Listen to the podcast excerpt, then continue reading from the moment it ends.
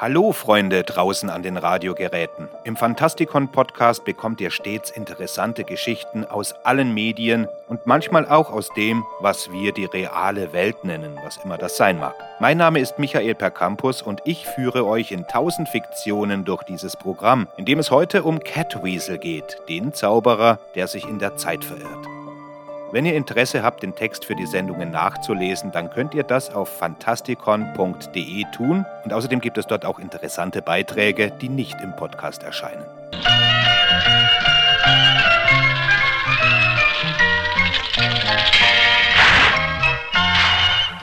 Geoffrey Bayldon als Catweasel.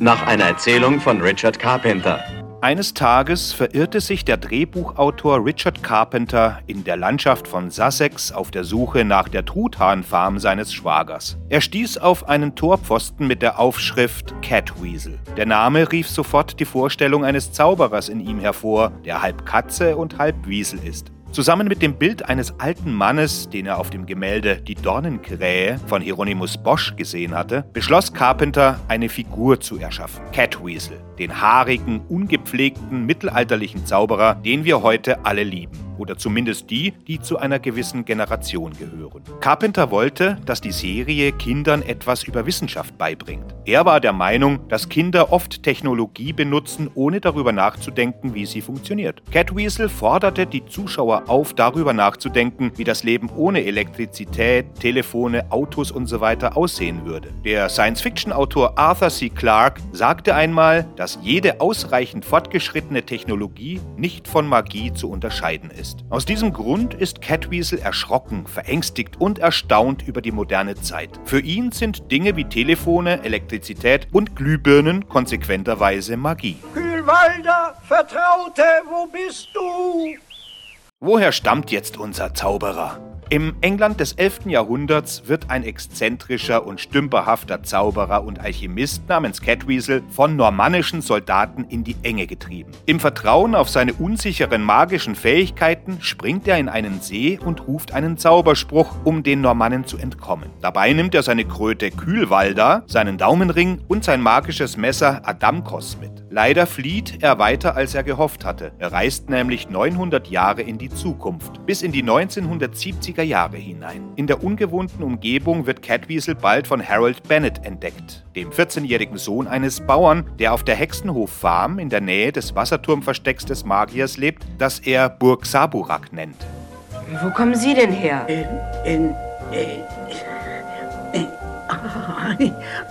Kommen Sie da raus. Zu seinen Zaubersprüchen gehören Salmai, Dalmai, Adomai und Sator, Arepo, Tenet, Opera, Rotas. Nichts klappt, war Catweasels Lieblingsspruch, den er gewöhnlich murmelte, während er auf seinen Daumenring pustete, um Glück zu haben. Und er hatte meistens recht. Es klappte wirklich kaum etwas. Die Dreharbeiten für die erste Staffel begannen im Sommer 1969 auf der Home Farm East Clanton in der Nähe von Guildford in Surrey. Die Serie wurde fast vollständig an Ort und Stelle gedreht, wobei die meisten Innenaufnahmen des Hauses im Bauernhaus selbst und nicht in einem Studio gedreht wurden. Nur die Sequenzen im Innern von Burg Saburak und einige andere Innenaufnahmen wurden in den Halliford Studios gedreht. Das Äußere des Turms wurde aus Fiberglas gefertigt und in den Wäldern in der Nähe von Home Farm gebaut.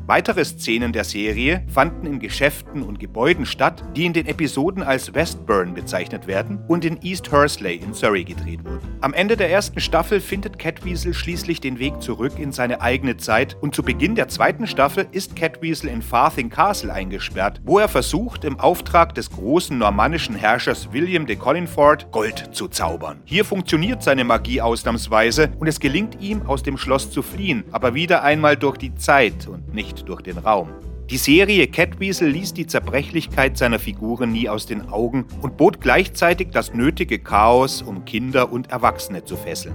Der vom Bühnenschauspieler Geoffrey Belton dargestellte Catweasel war ein Held für alle Stümper. Nachdem er in einen Wassergraben gesprungen war, um vor den normannischen Eindringlingen zu fliehen, wacht der Zauberer in einem Abflussteich auf und stolpert auf einen Bauernhof, wo er einen Teenager trifft. Oberflächlich betrachtet ging es in der Serie darum, dass Harold den Zauberer bei Laune hielt hielt und versuchte, ihn von der Außenwelt abzuschirmen. Und nachdem er gesehen hatte, wie gern der Zauberer seinen Kristalldolch gegen Fremde zog, versuchte, die Außenwelt vor ihm abzuschirmen. Im Grunde ging es jedoch um einen Jungen, der sich auf einem Bauernhof langweilt und der Einsamkeit entflieht, indem er einem Fremden hilft, der doppelt so isoliert ist wie er selbst. Carpenter nutzte dialogfreie Szenen, um das Beste aus Beldens Körperlichkeit herauszuholen und entlockte der Verbindung zwischen dem Zauberer und Harold eine sympathische Stimmungslage. Die beiden werden zu Brüdern, wobei Catweasel sich weigert, seinen Kumpel der Langeweile erliegen zu lassen, ihn von seiner Farm weglockt, Kristallkugeln aus Trödelläden klaut und jeden, der Nein zu ihm sagt, als Normannen denunziert.